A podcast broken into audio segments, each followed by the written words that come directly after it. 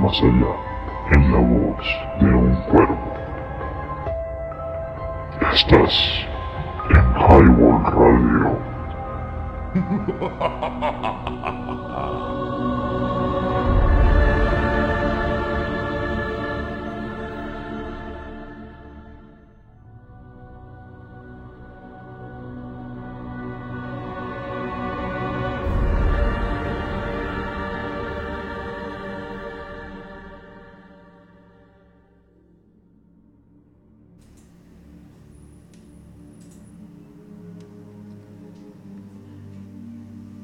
cuervo nunca prendió el vuelo, pero aún sigue posado en el pálido busto de Palas, en ese dintel de la puerta del cuarto, y sus ojos tienen la apariencia de los de un demonio. Parece que está soñando y la luz de la lámpara sobre él derrama y tiende sobre el suelo una sombra oscura,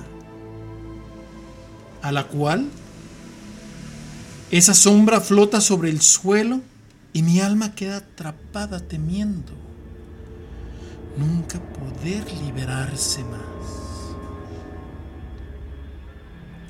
Con este fragmento del cuervo de Edgar Allan Poe donde nos hace la mención del por qué estamos en un dintel, arrancamos el día de hoy con un capítulo más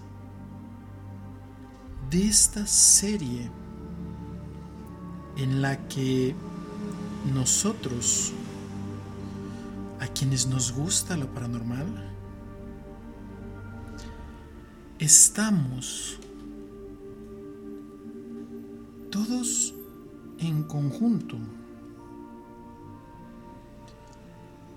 emocionados con este décimo segundo capítulo que nos traslada a otro lugar de nuestra hermosa República Mexicana. Este lugar enigmático, a través que los años vieron pasar guerras, vieron pasar conflictos bélicos, pero también curiosidades en las que todo mundo ha sorprendido con uno de los mayores museos a nivel Latinoamérica en el ser, si más no me falla, el segundo más grande, con cerca de 60 cuerpos momificados en su interior. Momias que a lo largo de la historia, incluso del cine mexicano en su época de oro, dieron fama a grandes historias y leyendas, incluso a comedias. Pero de entre ellas hoy retomaremos la parte en la que escucharemos leyendas conforme nos las llegaron a contar nuestros abuelos, nuestros tíos o incluso en esos libros de texto que en algún momento llegaron a tener. Leyendas como La bufa y el pastor, leyendas y narraciones en cuestión a casas de lamentos, también el callejón del beso. Leyendas que más que de amor o de recuerdo al final terminan trágicamente con la muerte de algún ser. Hoy arrancaremos con la leyenda de la Casa de los Lamentos. Se dice que este lugar fue habitado por la hija del marqués de San Clemente, quien era el dueño de la mina de Cata y de Mellado. Esta casa que data aproximadamente del siglo XVIII funcionó como oficina postal en el año de 1890 y a lo largo del tiempo pasó a manos de un acaudalado ingeniero minero que compraría la propiedad solamente con fines de acondicionarla para su prometida doña María Constanza de Rivera Olmedo. Esto fue muchísimo antes que sus vidas quedaran marcadas por una tragedia. Entre sus rincones oscuros, colmados de misterio, esta casa guarda la historia de don Tadeo Fulgencio y doña Constanza, la cual ella fue asesinada en un asalto fallido en este lugar. Esto provocó que Tadeo perdiese la razón y en su dolor buscó una bruja para que lo ayudaran a contactar a su mujer en el más allá a través de diferentes rituales, entre los cuales se incluían magia negra, sacrificios de animales e incluso algunos sacrificios humanos de los cuales se encontraron después los restos y hallazgos dentro de esta casa. Se dice que en el interior de la casa se escuchaban los lamentos. Lamentos y gemidos de una persona descontrolada sobre todo porque la locura le había arrebatado la razón y al ver que nada funcionaba, don Fulgencio cortó su vida. Pero en esta tragedia se revelaba la venganza que él volvería por aquellos a quienes le fueron arrebatada su más grande amor y tesoro.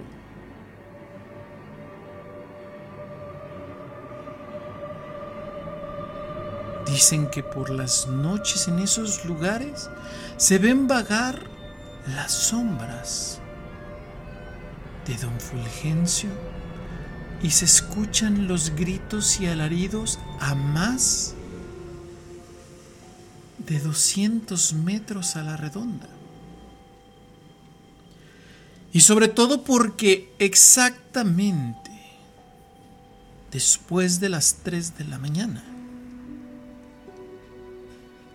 la casa se llena de olores macabros, azufre y olores fétidos por los cuales se cree que los pasatiempos de los brujos dentro de estas inmediaciones siguen siendo las preferidas para invocar fuerzas del más allá. Dicen que si tú deseas descubrir las historias de este lugar o constatar que realmente ocurren, o si estás acostumbrado a las emociones fuertes y al misterio, la Casa de los Lamentos está ubicada en la carretera a Dolores Hidalgo, en el kilómetro 4 en la Valenciana, Guanajuato. Incluso los podemos invitar a visitarla ya que esta hoy en día se sustenta como museo. Y todos los días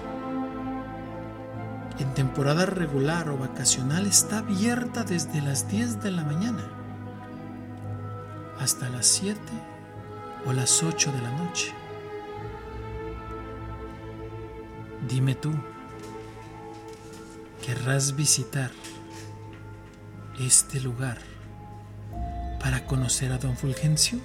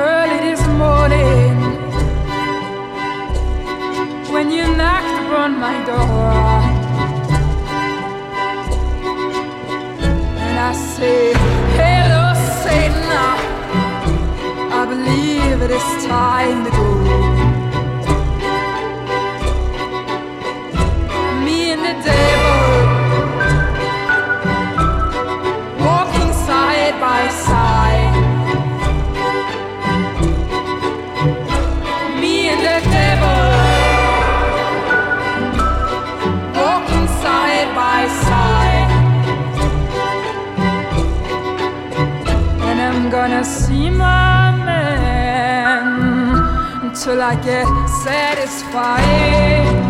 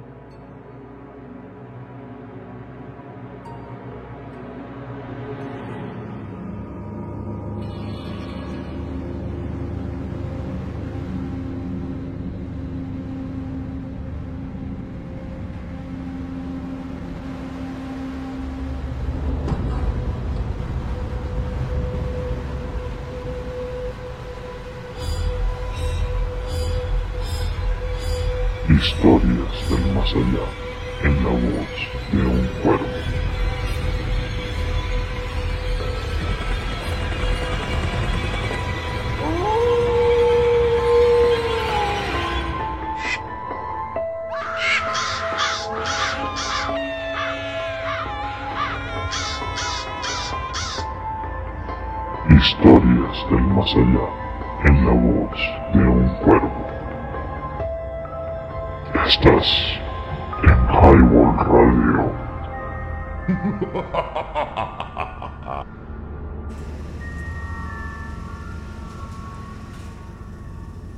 La leyenda de la momia viviente es un reflejo de un retrato que comenzó a tomar fuerza luego de que las momias viajeras llamadas así porque fueron llevadas a exposiciones a diferentes partes de México,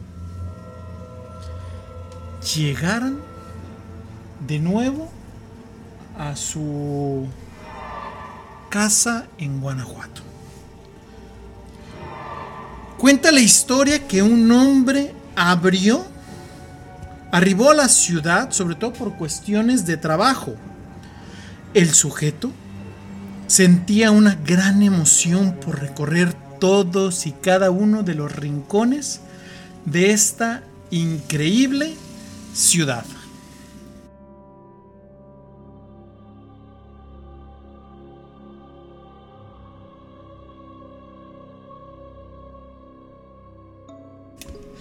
Sobre todo conocer la parte de las leyendas, ya que él, al ser un hombre de mundo y culto, conocía o había escuchado saber que en esta bella población se engalanaba y se tenía coronada por diferentes leyendas con aires coloniales. Este visitante Decidido y curioso, decidió ingresar al Museo de las Momias en Guanajuato. Pero mientras éste recorría el lugar, se percató que una de los ejemplares era de los que acababan de regresar a Estados Unidos. No se encontraba en el lugar donde la había visto de recién que ingresó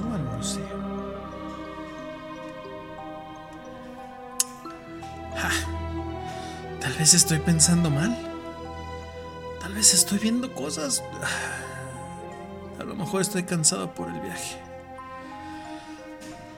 Bueno, a ver, ¿qué más hay por acá?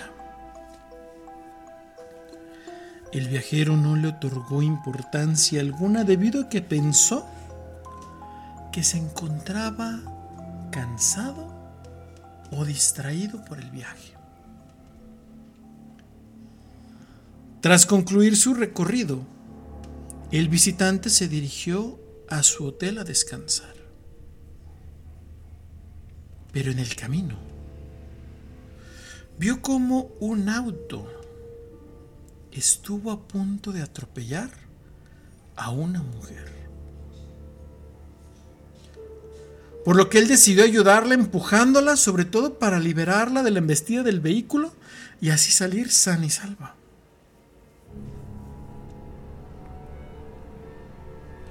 La dama rápidamente se levantó y le agradeció al visitante, sin embargo, al darle la mano a este caballero, se le desprendió uno de sus dedos, el cual se convirtió en hueso de manera casi inmediata, haciendo que la piel se convirtiera en polvo. La dama sin reflejo se quedó atónita y sobre todo la gente que se empezó a acercar uno a uno a ver tremendo cuadro tan dantesco que estaban contemplando los ojos de todos y cada uno de los transeúntes. ¿Cuál habría sido la sorpresa de todas las personas? Que ese sujeto o ese viajero que había ayudado a esta dama era una de esas momias, la cual acababa de regresar de Estados Unidos. Dicen que esta momia sigue libre y rondando por todas y cada una de las calles. Sobre todo, puede llegar a ayudarte si estás en peligro. Ella sigue enamorada de su ciudad y sobre todo de la magia que colma un Guanajuato colonial, sobre todo engalanado por tanta riqueza histórica. Si llegas a visitar Guanajuato, fíjate al cruzar las calles. No vaya a ser que cuando quieras agradecer a quien pueda evitar un accidente, te quedes con la mano de esa persona.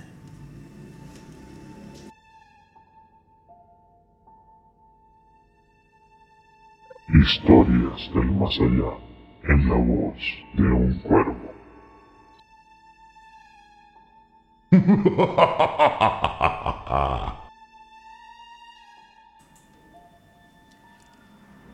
Muchas de las leyendas coloniales y sobre todo en este punto, en cada horizonte de nuestro México, se habla de una figura atroz hecha por la iglesia. Sí, nos referimos al mismísimo diablo. Y en este lugar, en Abasolo, el cual está situado en la falda norte de la llamada Sierra de Guanímaro, donde se eleva un promonitorio y rocoso sitio conocido originalmente como el Cerro de los Tres Picachos. Desde hace mucho tiempo, los vecinos se acostumbraron a realizar paseos a un pequeño valle que se encuentra detrás de los Picachos, siendo siempre fecha puntual del paseo el 14 de septiembre, fecha con la que se inician los festejos patrios en esta región. Una fecha muy importante sobre todo para la región del Bajío aquí en México. A partir de 1933 para este paseo, desde el 13 de septiembre por la mañana, los lugareños comienzan a llevar maderos y ramas con las que podrán hacer sus enramadas. Pero de repente, al ir subiendo la cuesta, varios de ellos comenzaron a observar extrañados cómo sobre el cerro se arremolinaban nubes muy gruesas. Era algo extraño puesto que nunca se había visto. Tremendo remolino sobre la cúspide de este lugar. Ellos pensaron que de un momento a otro comenzaría a soltarse un torrente de agua y sobre todo que algo pasaría. Sin embargo,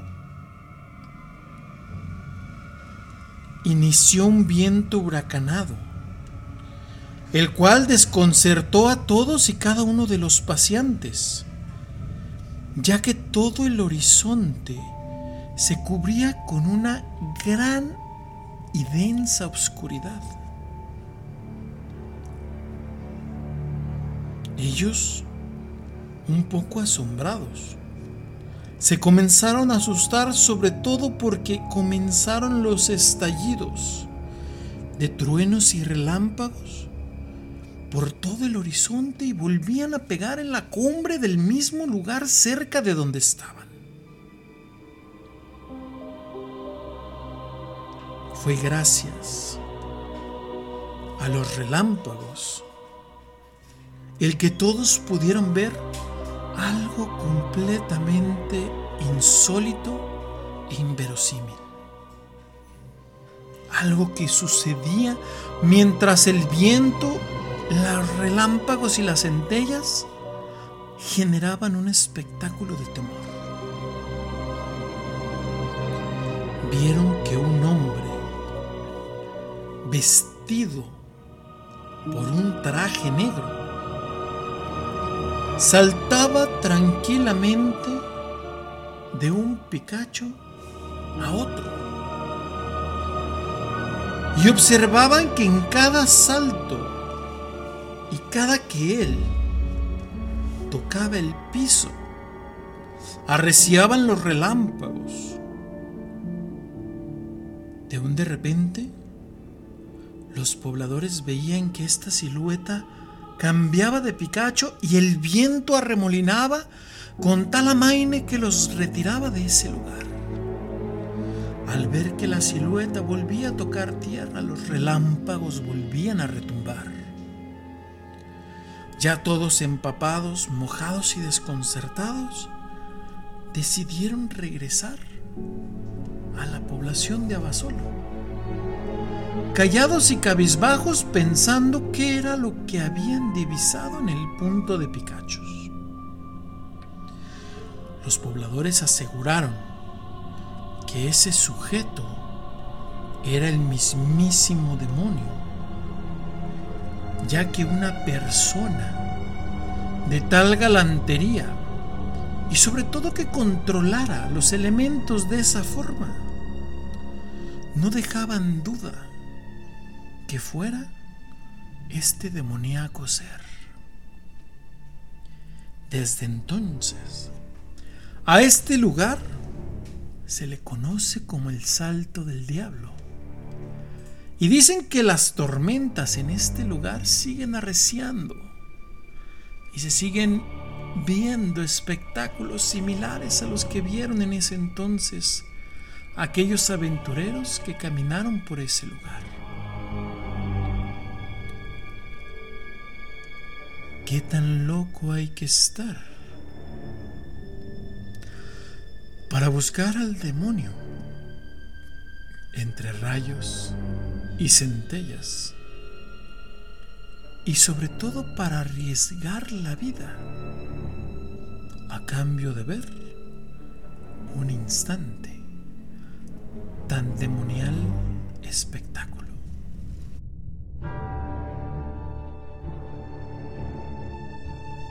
Shh.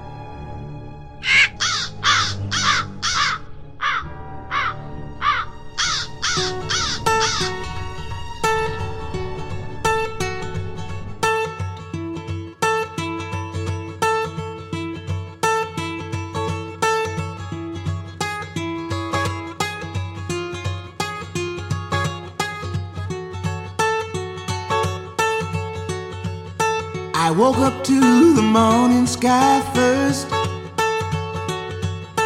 Baby blue, just like we rehearsed. When I get up off this ground, I shake leaves back down to the brown, brown, brown, brown, till I'm clean. Oh my.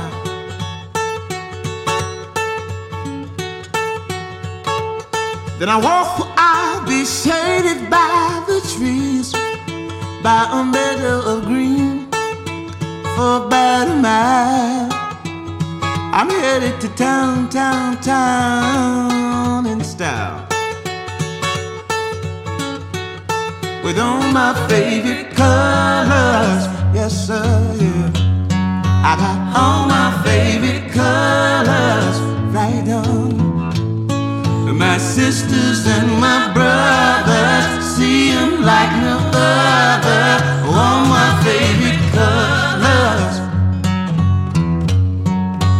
It's a good day to be, a good day for me, a good day to see my favorite colors. Colors. And my sisters and my brothers, they see them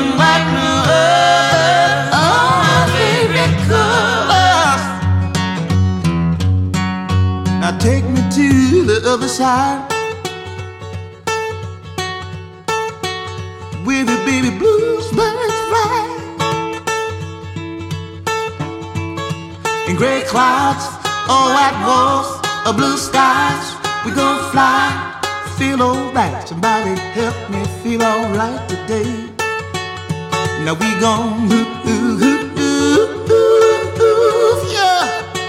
They sound like a woo doo woo doo doo doo, yeah. The least I can say, I anticipate a homecoming parade is beeping the gate in the morning, right on. With all my favorite colors, yes sir.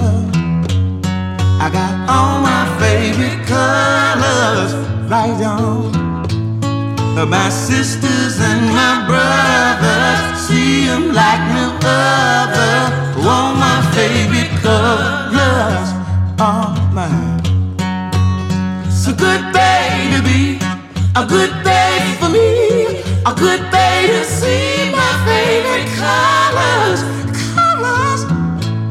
And my sisters and my brothers, they see them like no other.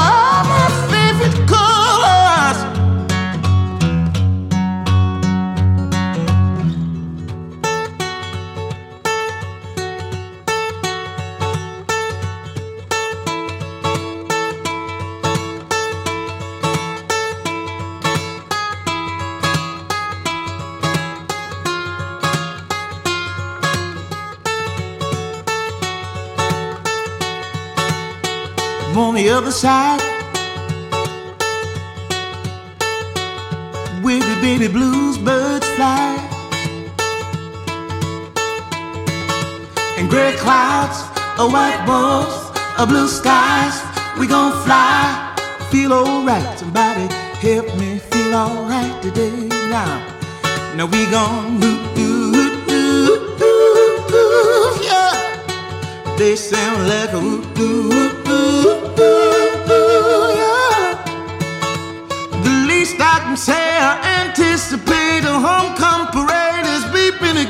in the morning, right on. With all my favorite colors, yes sir. All my favorite colors, right on. My sisters and my brothers see them like no other. All my favorite colors. It's a good day to be, a good day a good day to see my favorite colors, colors. And my sisters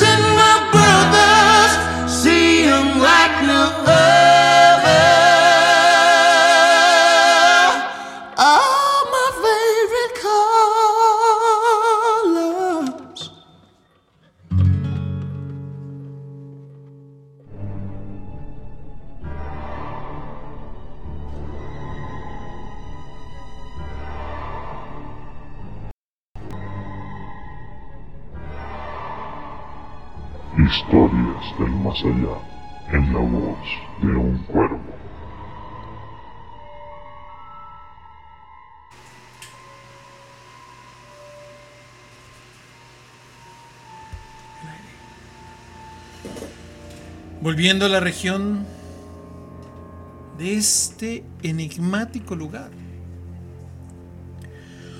Parecerá repetitivo, pero en todas las regiones se encuentra esta polémica figura llamada La Llorona. De hecho, en Dolores Hidalgo, en rumbo con San Luis de la Paz, ambas ciudades que pertenecen a Guanajuato, se ubica la ex hacienda de los Siete Reales, que hoy en día es un caserío que aún conserva parte de la casa grande y la iglesia de ese casco de hacienda.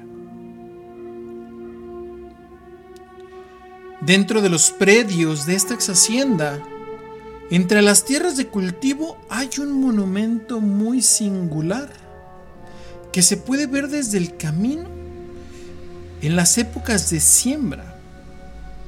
Y sí, dicho monumento está hecho de cantera y dedicado a la llorona. Según se puede leer en la inscripción labrada en esta cantera, Este monumento fue levantado un día de septiembre de 1913. De acuerdo con una leyenda, debido a que la llorona había estado rondando los parajes de esta hacienda. Y la gente, por lógica, y lo que se ha contado y lo que la gente contaba, era para tenerle miedo más que respeto.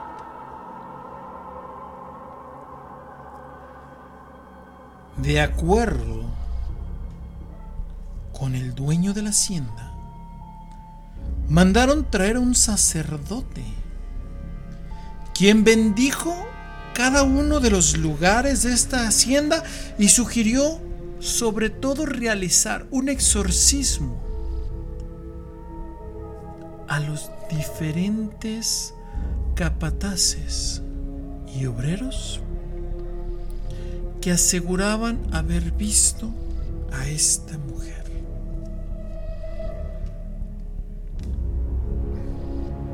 El mismo sacerdote sugirió levantar el monumento, haciéndola ver como si fuese un espantapájaro. Pero en este punto era para alejar al ánima chocarrera que merodeaba en esos lugares. Y sobre todo, hacer que se retirara de esa región. ¿Cuál sería la llave o la clave para poder lograr esto en esta escultura o monumento? En esta se puso la inscripción también que se pide que aquella persona que se acerque a ver el monumento o simple y sencillamente que transite el camino donde se encuentra esta escultura o monumento Con letras grabadas en la cantera se pide se rece un Ave María con fervor y devoción. Y que a cambio, quien lo logre hacer frente a este monumento tendrá 300 días de indulgencia plenaria. Los lugareños explican que la capilla de la hacienda está dedicada al patrono San Miguel Arcángel y su fiesta en ese lugar se realiza el 29 de septiembre de cada año. Sin embargo, en décadas pasadas, la conmemoración, las danzas, y la misa que se concelebraba en ese lugar, sobre todo a un lado del citado monumento, era para traer la bendición del cielo. Pero un día, durante esta celebración, una tarde, una tormenta cayó y tumbó la cruz que antes existía al lateral de ese monumento.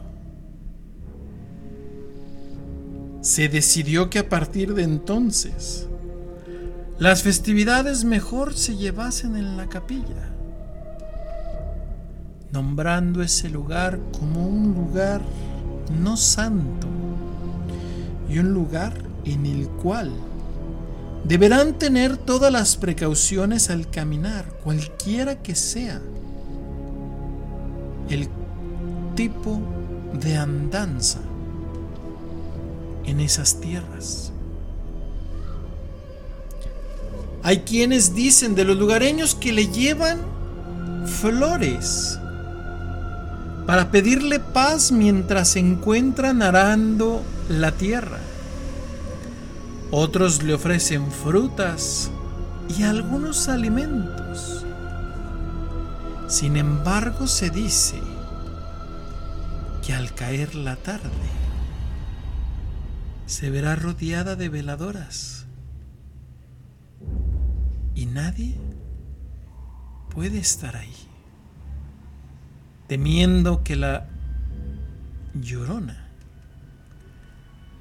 llegue y comience a tomar diferentes represalias, pues creen que podría tener venganza, ya que podría considerar que ese monumento es una burla a su descanso eterno. ¿Qué harías tú si algún día por curiosidad te acercases a ese lugar a ver el monumento? ¿Rezarías esa Ave María? ¿Le ofrendarías algún alimento? ¿Prenderías una veladora para su descanso? ¿O solo esperarías a encontrarla en el camino?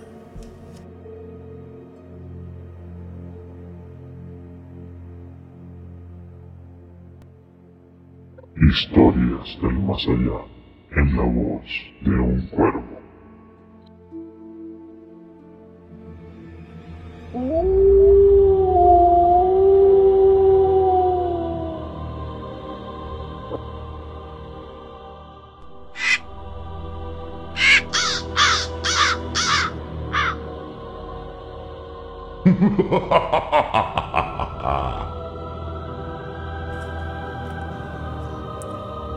Uno de los relatos y leyendas más cortos que se tiene en esta región habla de que en las Margaritas, una población ubicada en San Bartolomé, existe un tesoro que está enterrado, pues ahí los españoles decidieron dejarlo. Dicen que estos españoles cuando murieron se volvieron ánimas y guardianes celosos del oro que quedó en ese lugar. Pero también dicen que si las llegas a ver y tienes el valor, te podrán dar la ubicación de dónde está enterrado el cofre con este oro. Estas ánimas te ofrecen un tesoro, porque ellas andan buscando el descanso, ya que en su momento por la avaricia, la codicia y sobre todo por la envidia, se llegaron a matar o incluso a hacer mal uso de este tipo de bienes. Y es por eso que quedaron malditos en resguardo de este tesoro. Dicen que muchos buscatesoros se han acercado, pero cuando ven las ánimas se congelan o simple y sencillamente no saben qué es lo que puede pasar. Otros dicen que quienes han tenido el contacto con las ánimas, estas les dicen cómo dar el buen uso al tesoro, con el fin de evitar que más personas sigan malditas. Pero cuando estos indican que hay que dar ese oro,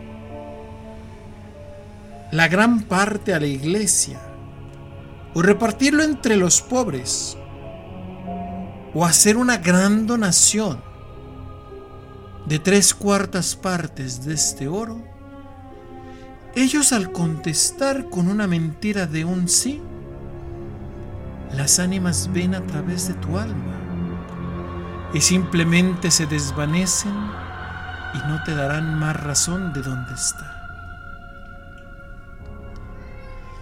Dicen también que quien encuentra el dinero debe de hacer un funeral en el panteón de esa localidad con el número de cajas vacías en identidad al número de almas que vagan y rondan cuidando este tesoro. Eres de alma noble y ayudarías a los pobres a la iglesia o harías un donativo y les darías cristiana sepultura a estos soldados con tal de tener solo una pequeña fracción del oro? Piénsalo. Lo que busca Dios no está en las riquezas, pero tampoco en la pobreza, sino en lo que vale tu espíritu y tu corazón.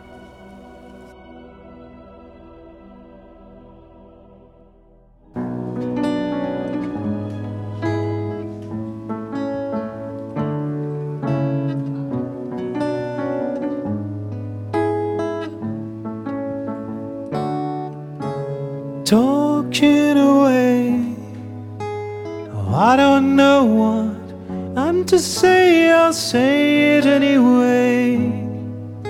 Today is another day to find you shying away. I'll be coming for your love, okay, and take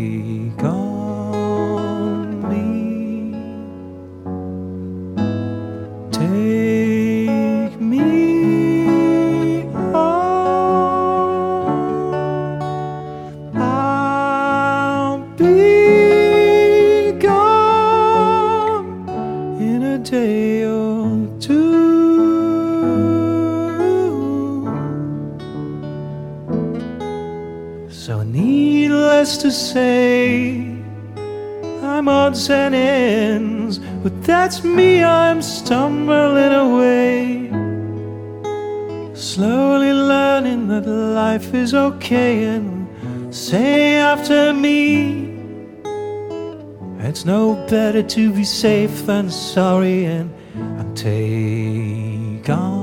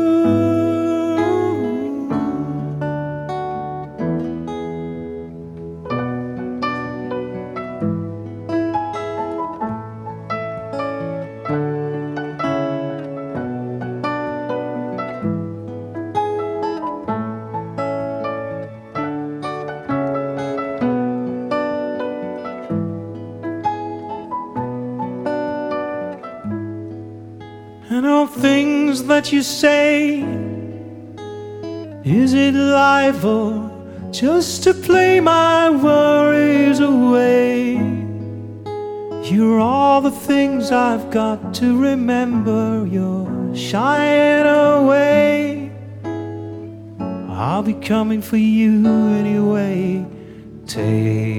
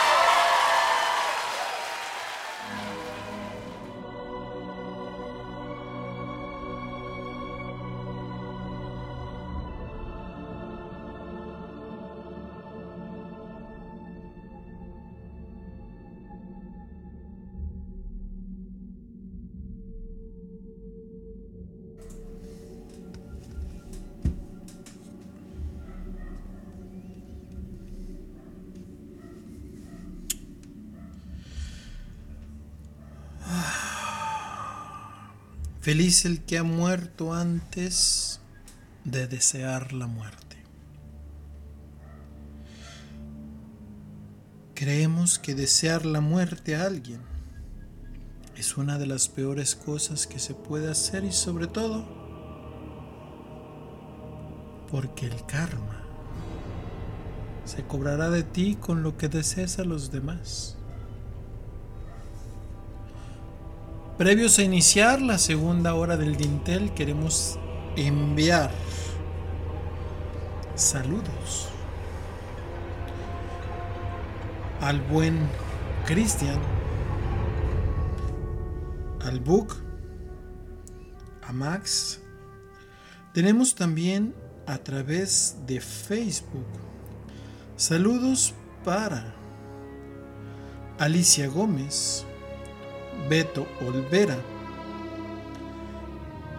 y muchas personas más, incluyendo a Alex Buriel. Estas personas que nos regalan un like, que están pendientes, queremos agradecerles porque por ellos cada vez queremos entregar muchísimo más empeño a lo que hacemos. Así también vienen nuevas sorpresas. Tienen que estar pendientes. Recuerden que estamos en la temporada número uno de este dintel. Y que pronto, ya casi al final de este, o el mismo último capítulo, les vamos a liberar el playlist de todas las canciones que hemos tocado en estas emisiones. Un playlist que consta aproximadamente hasta el momento de 70 tracks de diferentes variedades y sobre todo de covers interpretados de una manera acústica o diferente a la que hemos escuchado. Queremos enviar un saludo a nuestros amigos de la República que nos escuchan en Querétaro, Ciudad de México, sobre todo al buen Carlos Morales, que siempre está pendiente aquí con nosotros. Queremos mandar un saludo a Mérida, a la parte del DF o CDMX, como le quieran llamar ustedes. Tenemos amigos que nos escuchan en Toluca, Veracruz, San Luis Potosí, algunos ya en Zacatecas y otros que se encuentran en Colima. Muy en especial queremos saludar y agradecer a todos los radioescuchas que se encuentran fuera del continente. Que hablamos personas que a través de Spotify o incluso de Amazon Music nos escuchan en China, en Corea, España, Francia, Luxemburgo, Alemania y algunas otras regiones que jamás nos hubiéramos imaginado el poder llegar. Queremos que estén muy pendientes de toda la programación de Highball Radio, sobre todo porque vienen increíbles sorpresas y próximamente algunos eventos en los cuales el famosísimo crew que se junta en el clan estará de rol por los diferentes eventos a los cuales se les comienza a solicitar para que comiencen a apoyar, sobre todo hay algunos que tienen causa. Y esperemos verlos en esos lugares.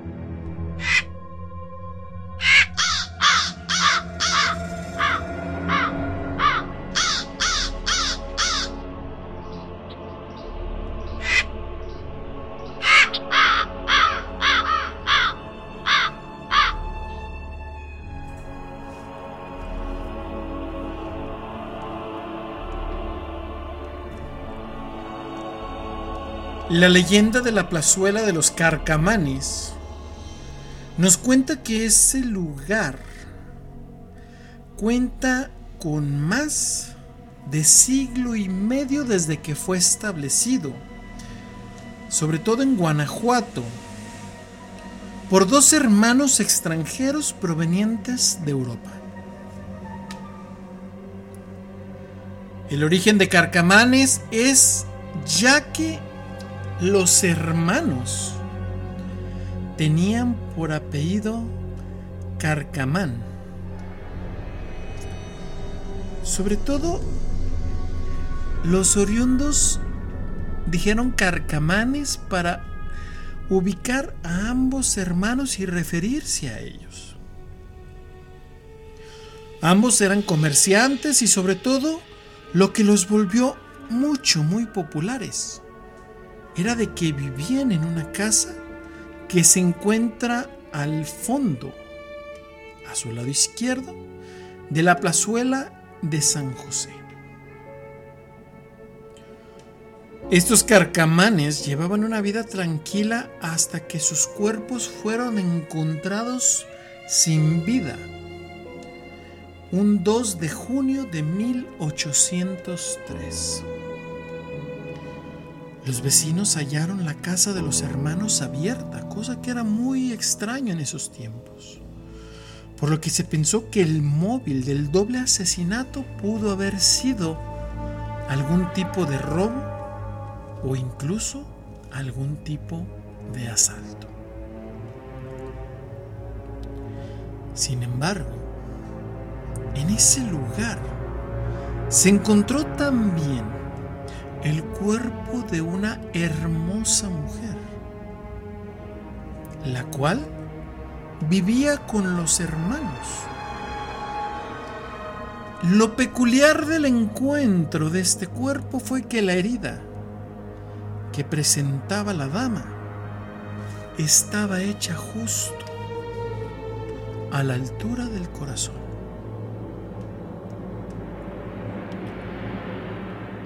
La historia cuenta que la mujer sostenía un romance con los dos hermanos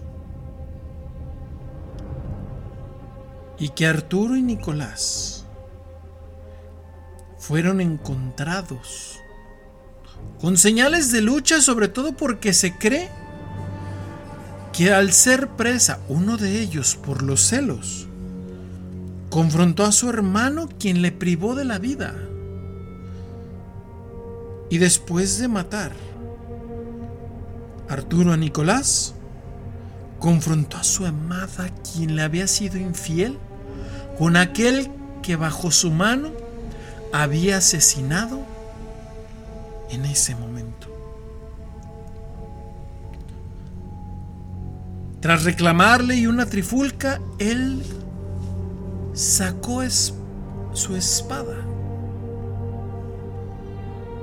y con tremenda agilidad acertó el estoque de muerte directo en el corazón, en el cual acabó de inmediato con la vida de esa hermosa mujer.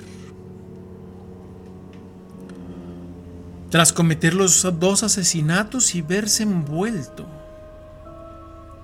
en un arranque de celos, pero también al perder la locura por el hecho de que él mató a quien amaba.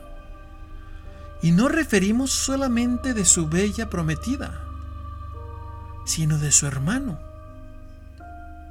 Decidió acabar con su vida, puesto él supuso que no podía vivir más con ese peso y que asimismo no podría sobrellevar la carga mientras él viviera. Cuando las autoridades intervinieron y entraron en la casa de los hermanos Carcamán, comenzaron las indagatorias y sobre todo se corrieron con todos los trámites de rigor que en el virreinato en ese momento se tenían que cumplir. El cuerpo de Nicolás fue inhumado en el templo de San Francisco. A diferencia, el cuerpo de Arturo en el Panteón de San Sebastián. Cuenta la leyenda que por el rumbo de San José a la casa de los carcamanes se ven siluetas que vagan desde el templo y desde el panteón en andanzas hacia la casa, sobre todo de madrugada en cuanto apenas caiga la noche. Lo más irónico es que dicen que el ánima que proviene desde el Panteón de San Sebastián recorre su camino llorando y en fuertes plañideras, como cargando una culpa que no puede ser expiada. En lo contrario, el ánima que sale del templo, dicen que busca el alma, que vaga en pena, para poder brindarle el perdón y que ésta pueda descansar. Se dice que alrededor de la medianoche las ánimas se juntan en la parte externa de su casa. Se escuchará el llorar, pero después de unos minutos se sentirá un gran halo de paz.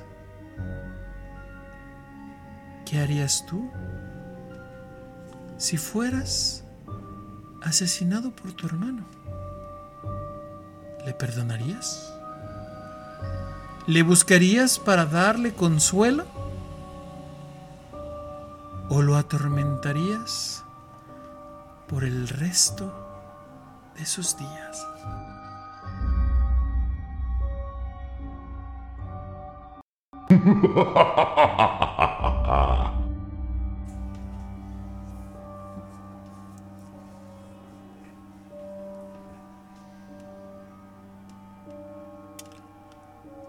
En la plaza del Baratillo, dentro de esta región, fue un lugar muy conocido. Sobre todo, fue un lugar muy vívido en los tiempos de la Revolución de 1910. Sobre todo dos o tres veces al día cuando el hambre los llegaba a acosar a las personas, sobre todo materialmente, a quienes trabajaban en ese lugar.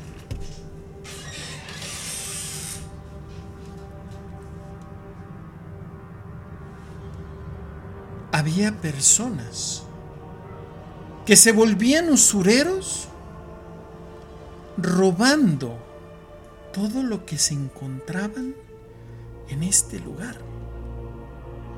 Comida, joyas, telas, vestimentas, o algunas antigüedades. Dos o tres veces al día ellos daban su recorrido y buscaban dónde clavar sus aguijones, sobre todo en dónde poder cometer sus fechorías.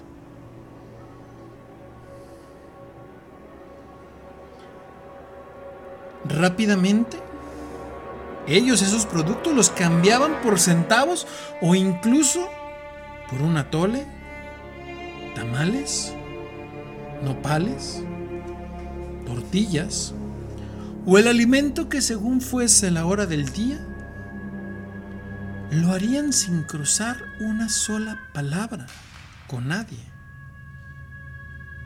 Y una vez que tenían el alimento, volvían a su encierro dentro de las paredes de este lugar.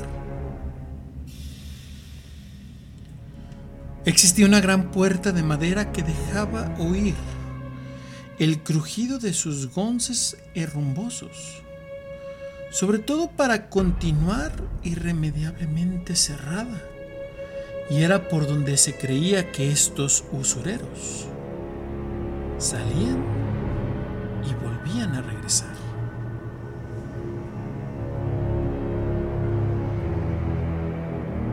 El usurero del baratillo, como le fueron llamando la gente, era un hombre enjuto, de mirada extraviada, tez blanca, una estatura regular, de amplio bigote y pioche que dejaban ver evidentemente un rostro sin afeitarse, sobre todo porque él vestía un pantalón negro y una camisa que se suponía en otros tiempos fuese blanca.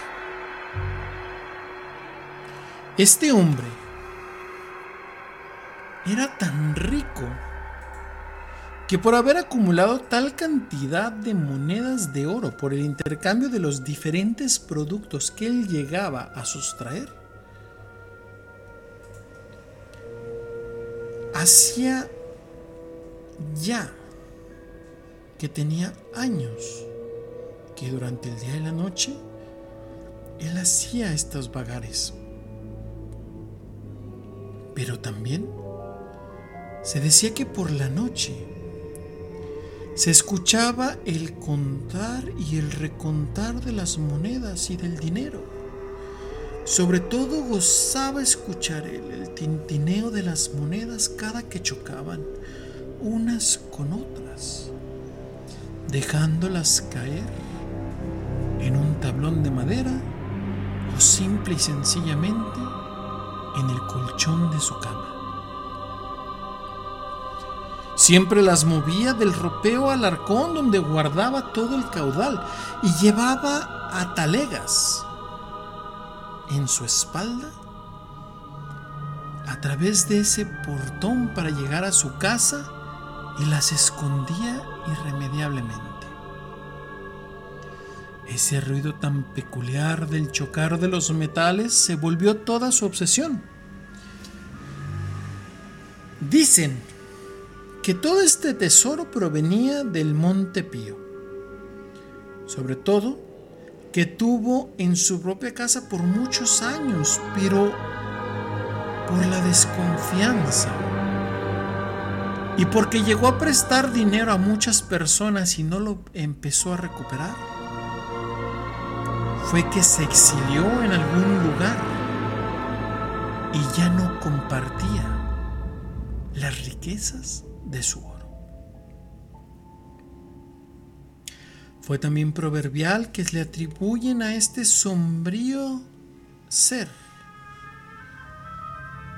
que decía una frase que aún en la región se llega a escuchar peso que no deje diez, ¿para qué es? Dando referencia a que el dinero tendría que prestarse, pero cobrarse con altos intereses, sobre todo fijando que la cantidad prestada sería retribuida en réditos de oro crecidísimos. En una ocasión, este hombre tropezó con un lugar que nunca había pisado dentro de este baratillo. Un hombre que era demasiado listo, quien logró sacarle dinero a plazo corto, en los cuales hablamos que en ese entonces él había solicitado dos mil pesos de oro y este usurero decidió prestárselos, sobre todo porque tenía que devolverlo en ocho días.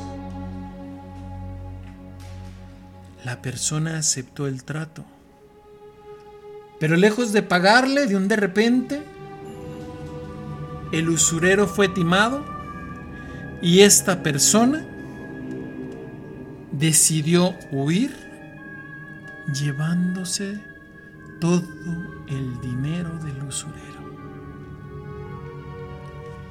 Desde ese día, para el usurero no hubo más obsesión, ni pudo volver a contar su dinero ni chapotear sus manos repletas con sus monedas.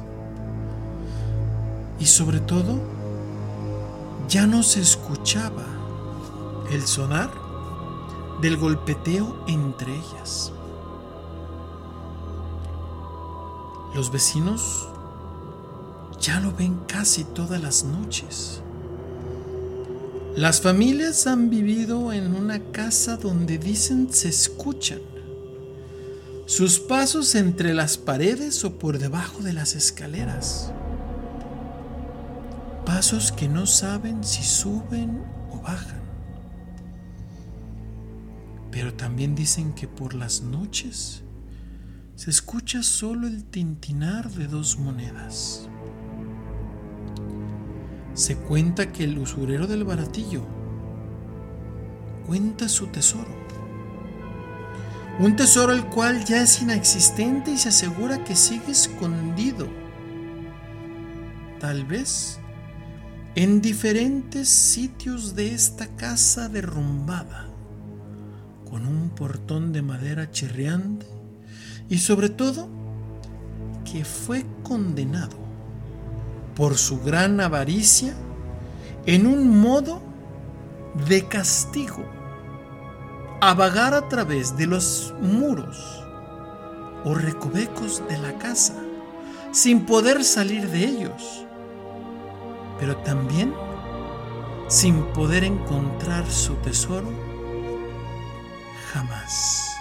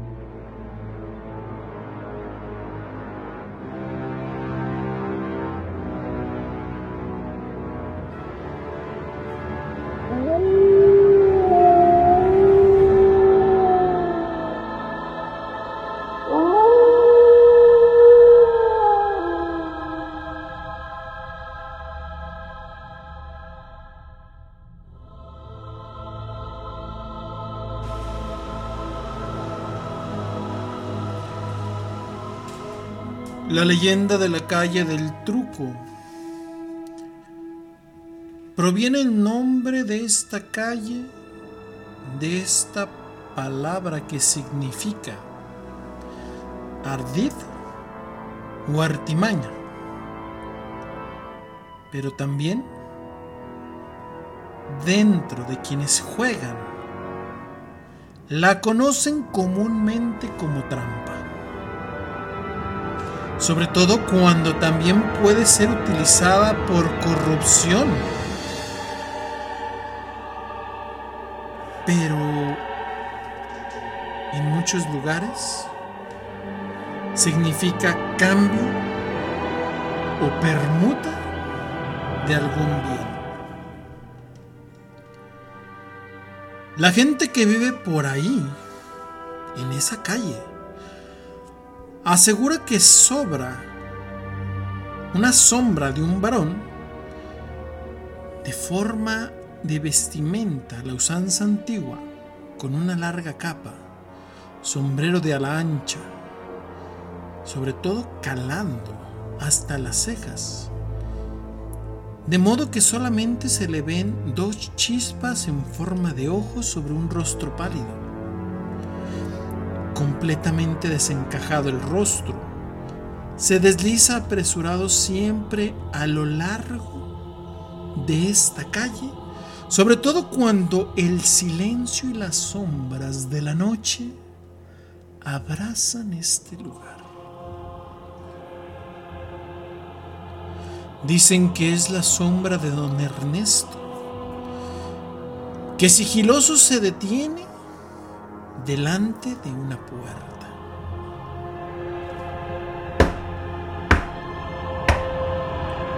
Llama tres veces y se escuchará el chirrido de ultratumba que entra a través del herraje de las mismas puertas que se cierran cuando entra este caballero.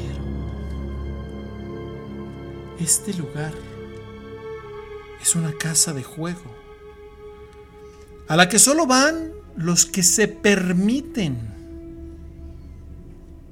tener algo con qué apostar. En ese punto van los más ricos de ese lugar y sobre todo se juega muy en grande. Primero, se les revisa que realmente las bolsas estén repletas de oro. Después, escrituras de alguna finca o sobre todo los títulos de alguna hacienda. Pero ese día fue un mal día para don Ernesto, el cual ha perdido tres o cuatro de sus mejores propiedades y una prodigiosa fortuna. Sobre todo, él ya está nervioso como nunca. En su mente hace un recuento de todo lo que le queda y las pocas ganancias que trae en sus alforjas. Observa y analiza al resto de los jugadores viendo que el encargado le quita todo lo que ha perdido.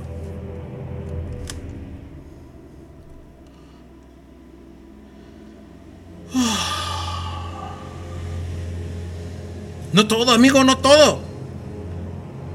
Aún queda algo de valor.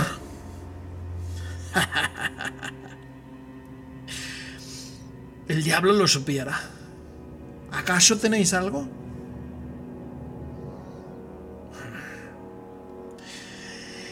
Y va en la última jugada cuando habéis perdido el primer albur. ¿A qué os referís? Decidlo de una vez. Es más,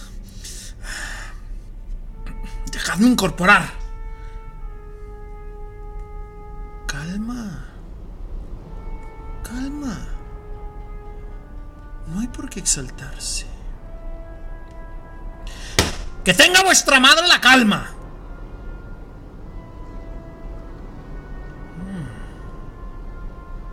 Mm. No, por Dios. Ella no. Por favor, le reitero que tenga la calma. Si así lo queréis, resolveos. Así podéis recuperar vuestras riquezas.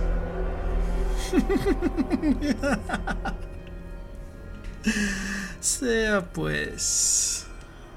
Lo jugaremos a la carta mayor.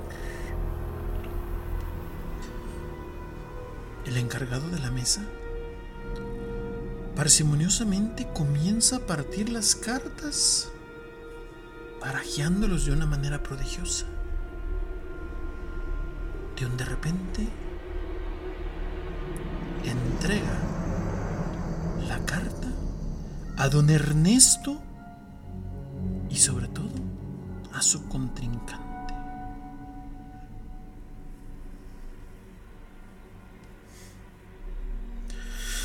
¡A la sota he ganado! ¡He ganado!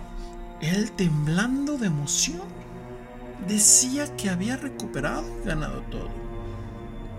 Los, los naipes se deslizaron fatídico. Siete de bastos, tres de oro, un caballo de copas y al fin aparecería la maldita carta el 6. Has perdido de nuevo. Don Ernesto se queda mudo, sin poderse mover, como desplomado y en shock, porque esta persona de faz calmada y sobre todo tranquilo le ha vuelto a ganar de una manera inexplicable. Ah, ¡Qué desgracia! No solo había jugado sus propiedades y lo que le quedaba en el resto de las alforjas, sino también en esta apuesta había jugado a su bella esposa.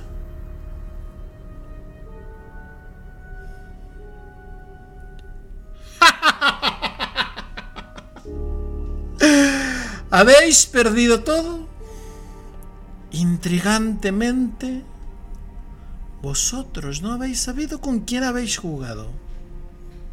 Pero en este punto, os daré que no hubo una sola jugada en la que no te hubiera generado un truco. Y bajo la risotada, a través de un fuerte olor a azufre, don Ernesto se dio cuenta que la partida fue perdida ante el demonio y fue ganada porque su avaricia, su ambición, y sobre todo porque él creyó que al valor de la carta más alta hubiera podido recuperar todo, incluso a su bella amada. La pregunta para ustedes es, ¿apostarías todo lo que tienes al juego en una carta? Sin saber que tu oponente, el demonio es?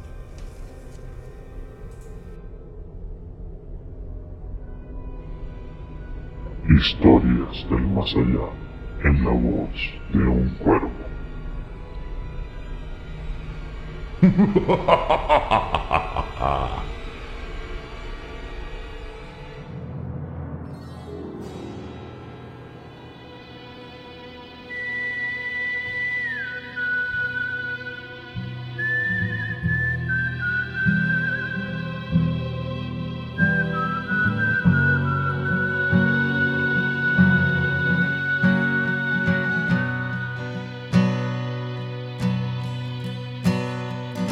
This time is different.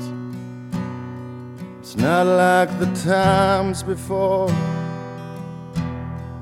But I cross my heart that I won't kill no more. Jesus watch over me keep my anger at home. Better bless these wicked hands, cause they got a mind of their own. Don't go downtown.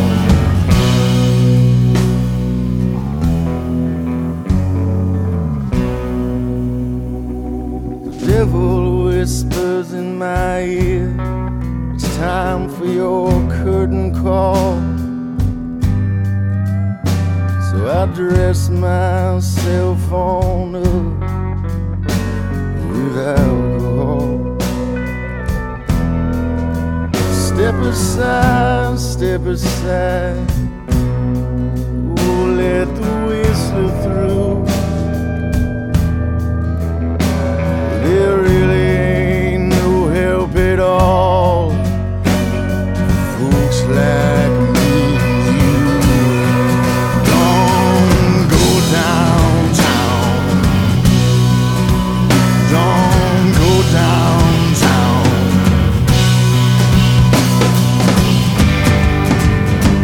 Get your goddamn hands up, don't you look at me.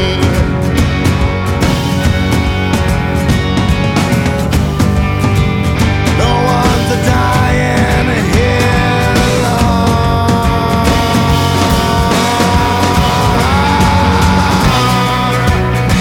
Well, I came to get it on.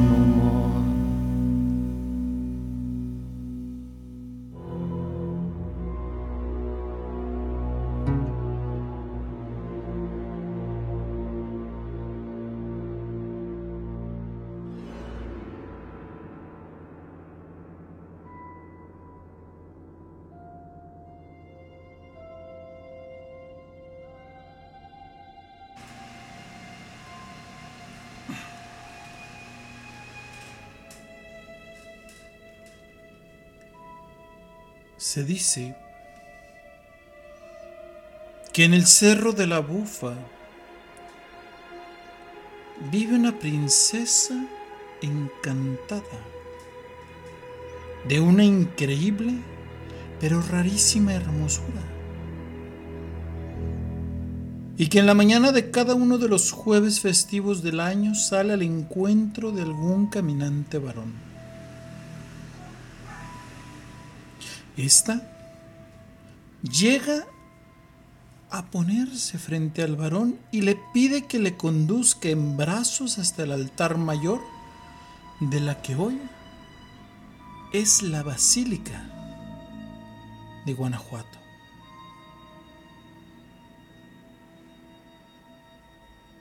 Ella comenta que al llegar a ese sitio volverá a resplandecer la ciudad encantada una ciudad hecha completamente de plata y que se encuentra escondida dentro de algún punto que se rodea de la ciudad de Guanajuato.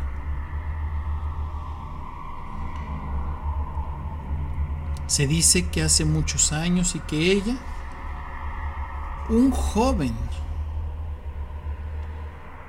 se atrevió a hacer lo que ella le pidió con tal de volverle su condición humana. Pero para romper este encantamiento hay condiciones precisas tales como que la persona debería ser un viajero y no alguien de la ciudad de Guanajuato.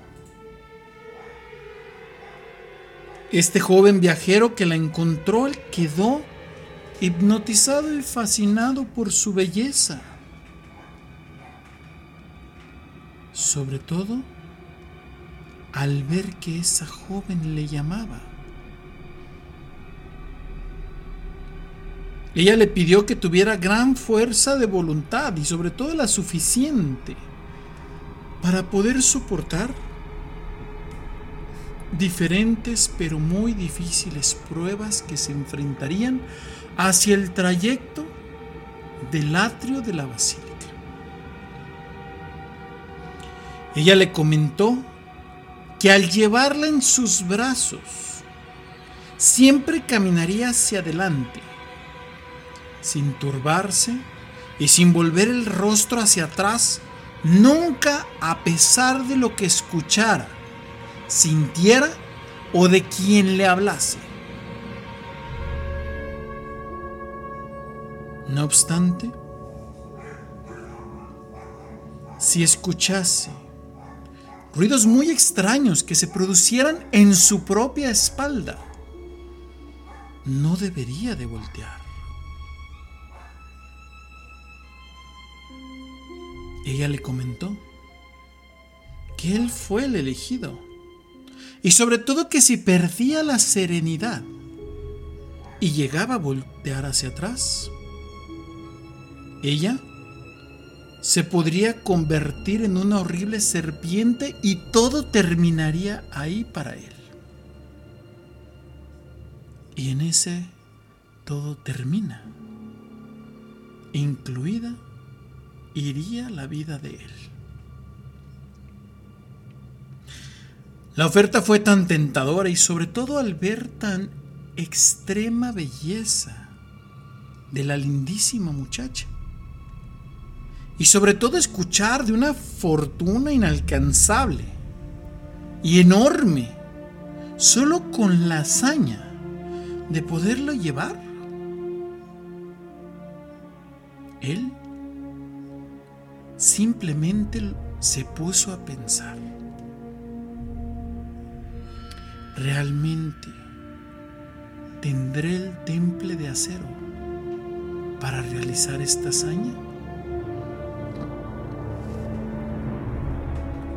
Al pasar de los minutos de haberlo pensado, él accedió a guiar a la hermosa princesa hasta el punto donde ella había pedido que se le llevara.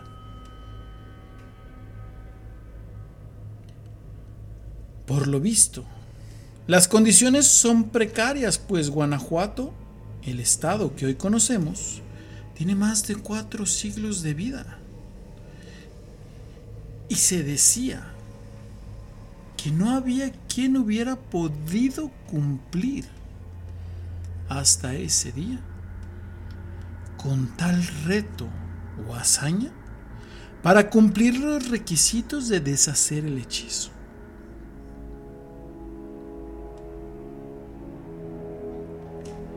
Los minutos pasaron. Él siguió avanzando. Cuando de un de repente se escuchaban ruidos estremecedores golpes, galopares de caballos y sobre todo se escuchaba que llamaban a la princesa por su nombre. Él continuaba avanzando sin voltear hasta que de un de repente escuchó una voz dulce y cálida, similar a la de la madre que había muerto en días anteriores al llegar a Guanajuato. El joven se volteó con el afán de poder ver una vez más a su madre sin embargo al voltearse, lo dicho por la princesa se había cumplido. Se convirtió en una enorme serpiente, pero no se lo comió. Simple y sencillamente, el joven viajero se tornó en una piedra más de ese risco sinuoso del camino hacia Guanajuato. Al caer la tarde, la gente se pregunta, ¿existirá alguien que pueda cumplir tal hazaña? Muchos dicen que en esa región de la bufa, como se le conoce hoy en día, se escucha a la hermosa princesa que camina y le habla a los jóvenes que se acercan a ese lugar.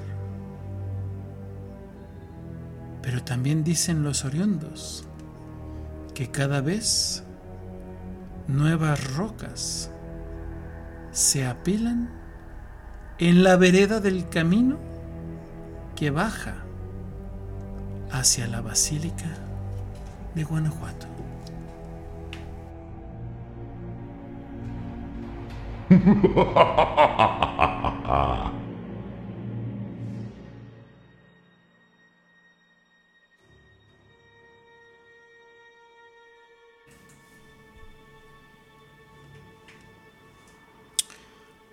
día se sorprenden más a través de los diferentes relatos que se nos cuentan. Pero una de las más intrigantes en este lugar es una leyenda que refiere a una niña de seis años en el pueblo de San Francisco, la cual por desgracia del destino murió atropellada por un camión cuando estaban construyendo la carretera que comunicaría este lugar. Las exequias se llevaron a cabo en el Panteón del Jaral de Berrío, esto en Guanajuato. Pero a los pocos días del entierro, la gente que vivía cerca del cementerio comenzó a presenciar hechos paranormales que nunca les había tocado vivir. ¿Qué era lo que ocurría? Una niña comenzaba a llorar en ese cementerio y se escuchaba que los llantos y los sollozos venían desde adentro del campo santo. La gente, espantada, trataba de acercarse para ver quién o qué emitían esos llantos. El asombro y el susto. Era cuando la niña se asomaba entre la reja. Estiraba la mano mientras que pedía que la llevaran a enterrar a la capilla de la Merced y que no la dejaran en ese lugar, puesto que no le gustaba. Por varias noches consecutivas y bajo el asombro de diferentes personas que han presenciado o que vivieron el sentir de la niña. Fueron y le informaron a un sacerdote lo que estaba ocurriendo y sobre todo el sacerdote un poco incrédulo decidió hacer guardia. Sin embargo, no pudo ver la niña. Al pasar de los días y él seguir tratando de buscarla, nunca la encontró. Pero curiosamente, aquellos que se acercaban por morbo, la veían y escuchaban las plegarias de la niña por ser cambiada de lugar. A través de tantas sugerencias y sobre todo de las súplicas de muchas personas, los restos de la niña fueron cambiados bajo la petición del sacerdote y la comunidad y bajo el permiso de la familia de la niña que había fallecido y que hoy, a través de un espectro, pedía ser cambiada. Las exhumaciones y de nuevo las exequias se llevaron completamente a discreción y sobre todo fue llevada los restos mortales a la capilla que ella pedía.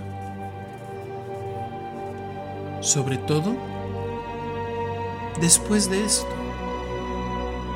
el ánima de la niña ya no volvió a verse, rondar ni llorar o pedir que fuese cambiada de ese panteón a la capilla de la Merced.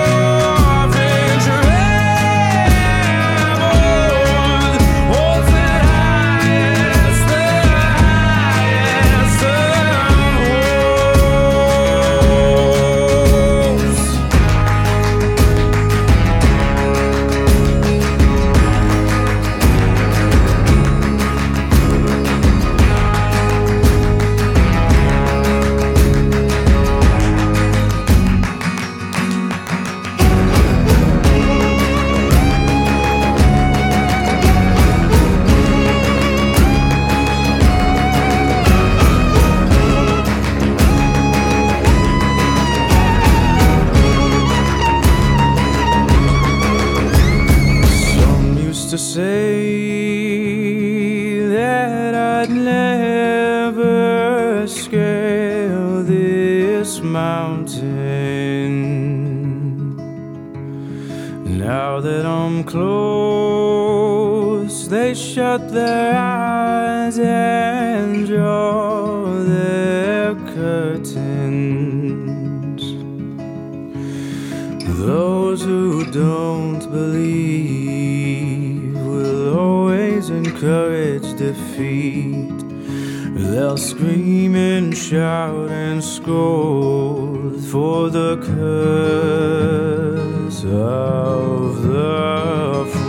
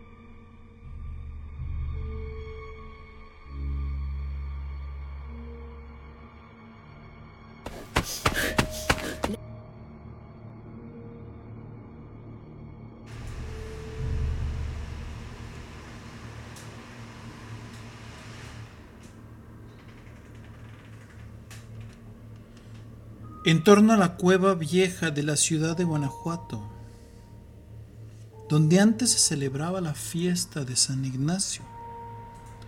Hay una leyenda sobre una muchachita muy hermosa que inexplicablemente se convirtiese en piedra.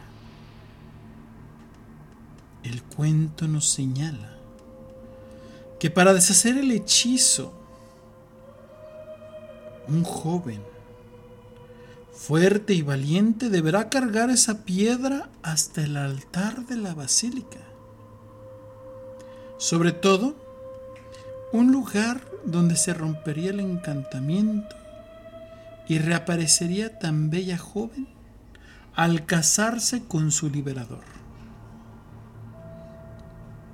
El problema es que al llevarla en hombros, el peso a resistir debería de ser muchísimo. Puesto que el camino era largo, sinuoso y escabroso y difícil manejo para esta piedra. La condición era de que si el joven pudiera caminar con ella, debería de hacerlo a ciegas vendado de los ojos y sobre todo sin cruzar palabra alguna. En este punto, al parecer, hasta hoy nadie ha podido lograr llevar esa piedra, puesto se dice que todos los que lo han intentado han fallado y han quedado convertidos en más piedras. Pero curiosamente, quedan hechos piedra a los pies de esta mujer.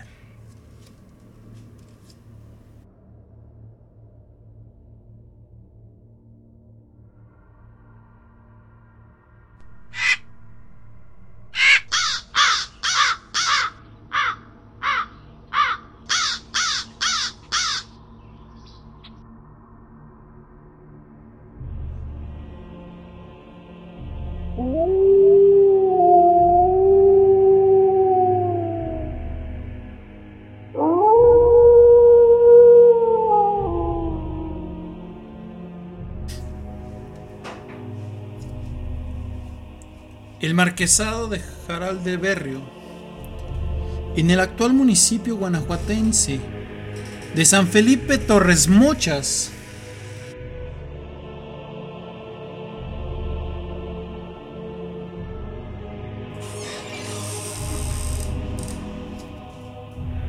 fue el más grande de México durante la época colonial. Se decía que en el baño de la casa grande de esta hacienda del Jaral, el artista González en 1891 pintó un fresco llamado La ninfa. Se cree que la joven pintada al fresco es una de las hijas de Juan Isidoro de Moncada y Hurtado Berrio, cuarto marqués del Jaral de Berrio cuarto conde de San Mateo de Valparaíso y tercer marqués de Villafón. El cuento nos llega a narrar de una forma algo confusa que dicen que hay gente que ve que las pinturas se pasean y pasan cosas muy raras, sobre todo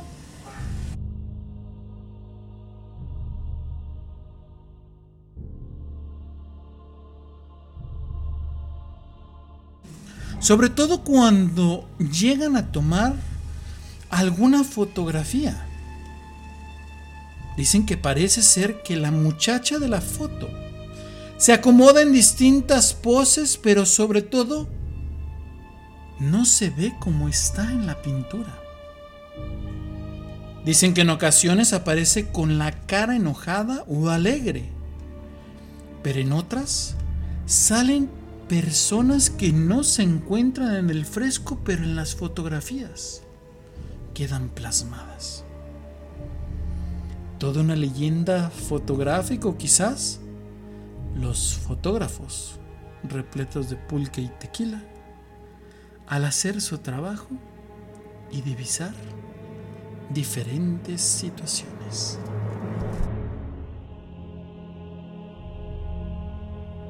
La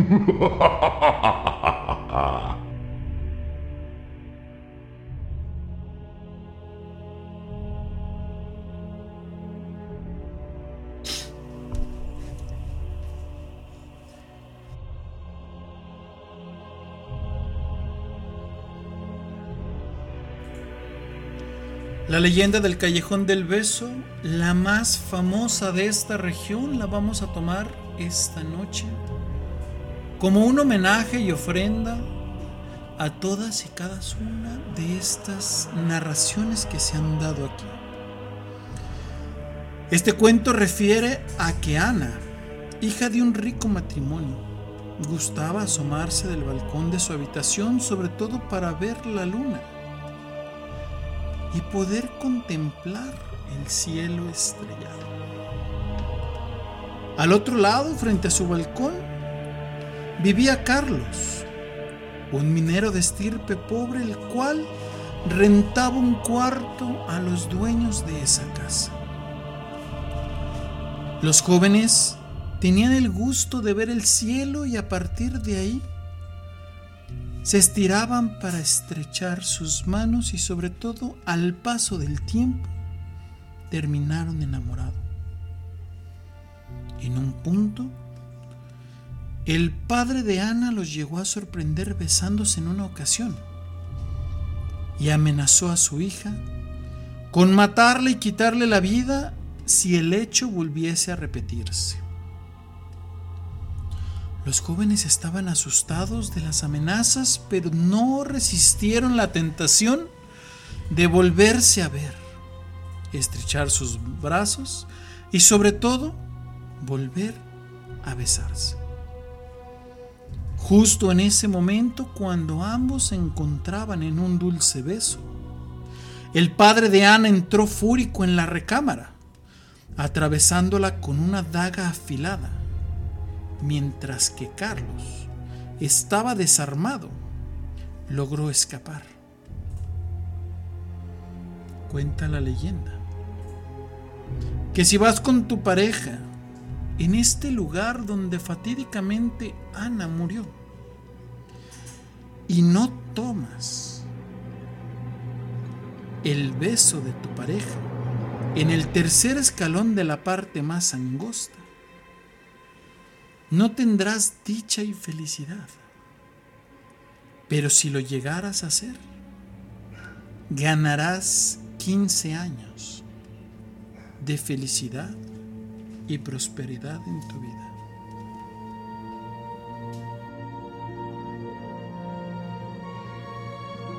Historias del más allá en la voz de un cuervo.